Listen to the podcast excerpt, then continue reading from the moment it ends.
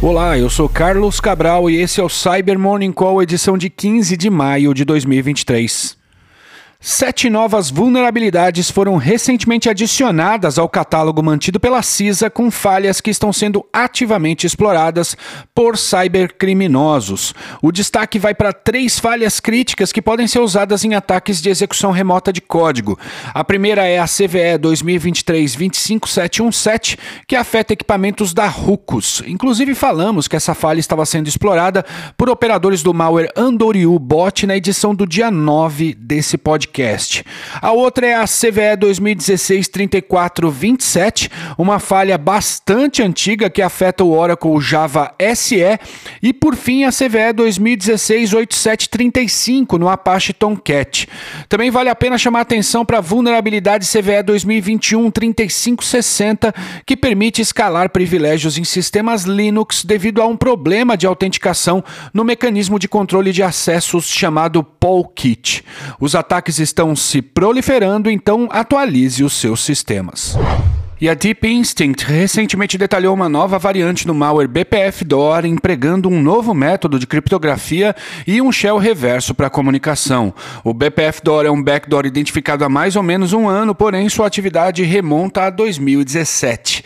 A ameaça afeta sistemas baseados no Unix e permite que seu operador crie uma brecha para execução remota de código sem a necessidade de abrir uma porta nova, pois ele pode identificar quais são as portas abertas no alvo e atuar naquela em que qualquer aplicação estiver usando, o que torna a ameaça bastante evasiva, burlando firewalls e outros mecanismos de segurança de perímetro.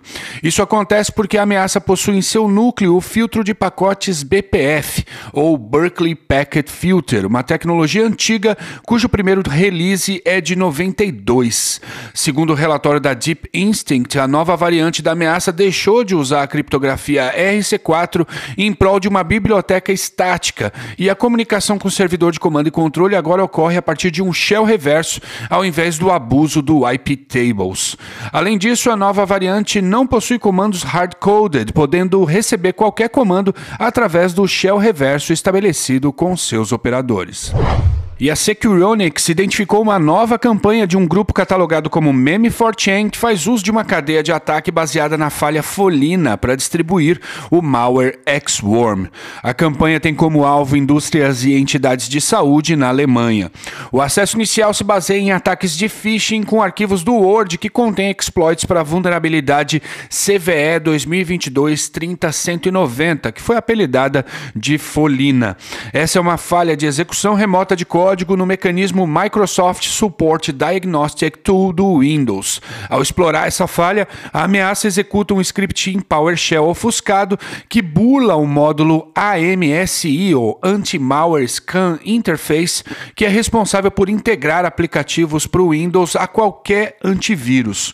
O script do Meme4chain também desativa o Microsoft Defender, estabelece persistência, incluindo a ameaça no diretório onde estão os programas que são inicializados utilizados quando o sistema é ativado e, por fim, executa o binário do X-Worm.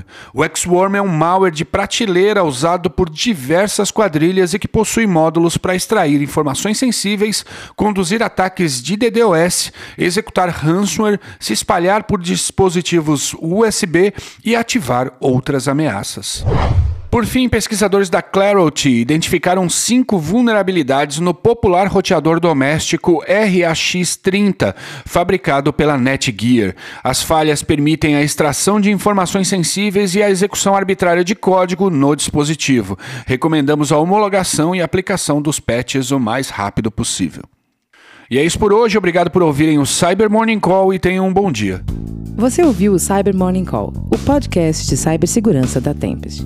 Nos siga em seu tocador de podcast para ter acesso a um novo episódio a cada dia. E para saber mais sobre a Tempest, nos siga no Instagram, Twitter e LinkedIn ou acesse www.tempest.com.br.